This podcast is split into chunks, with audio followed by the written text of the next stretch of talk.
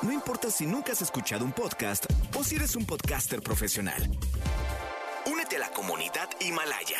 Radio en vivo. Radio en vivo. Contenidos originales y experiencias diseñadas solo para ti. Solo para ti. Himalaya. Descarga gratis la app. No importa cómo estés, siempre puedes estar mejor. Mejor, mejor. Con Reavivadas.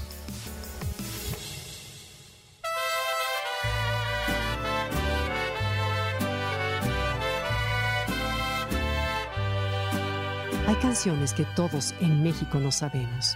Son canciones que nos reúnen, que nos recuerdan algo entrañable, que nos dan identidad. Pienso, por ejemplo, en Las Mañanitas o en El Cielito Lindo. Y también en otra canción que es muy especial para nosotros. Se trata de El Chorrito de Francisco Gabilondo Soler, el famoso Cricri.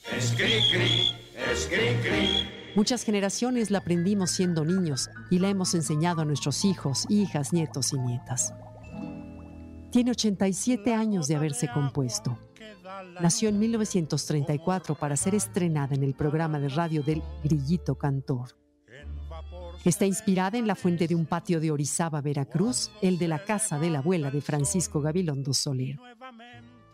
Por un defecto de la tubería, esa fuente tenía un chorro irregular que crecía y decrecía desordenadamente pero a pesar de ello, llenaba el aire de frescura y de dulces sonidos. Allá en la fuente había un chorrito, se hacía grandote, se hacía chiquito, estaba de mal humor, pobre chorrito, tenía calor.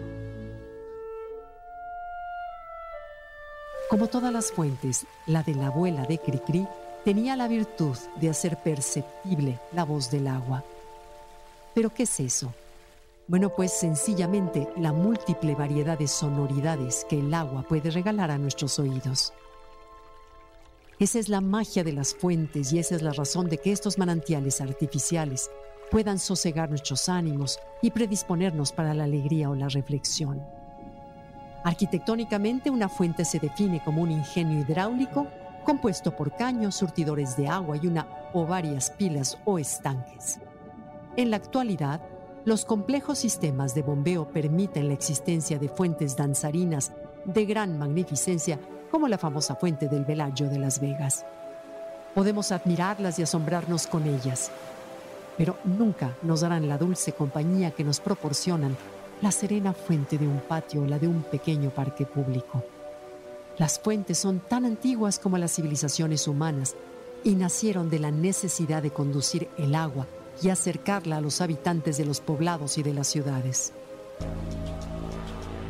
A través de acueductos viajaba el agua potable desde los ríos y manantiales y llegaban a fuentes públicas en las que las personas tomaban la que necesitaban. Así ocurría en la Ciudad de México y en otras capitales novohispanas en el periodo virreinal y aún se conservan varias de ellas. Algunas de las más famosas fuentes del mundo tienen también ese origen.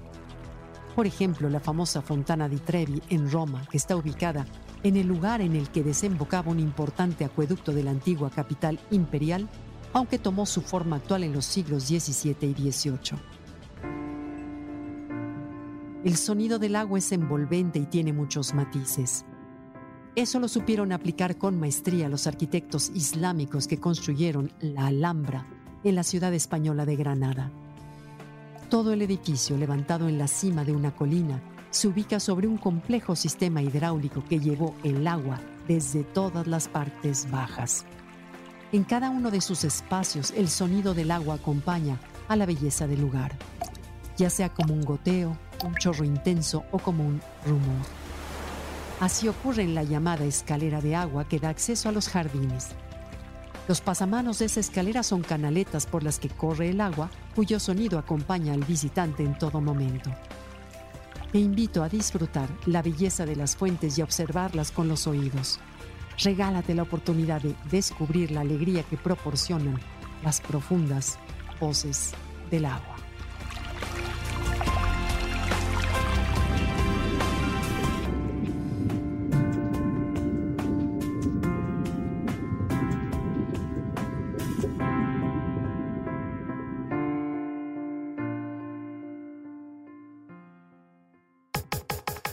Comenta y comparte a través de Twitter.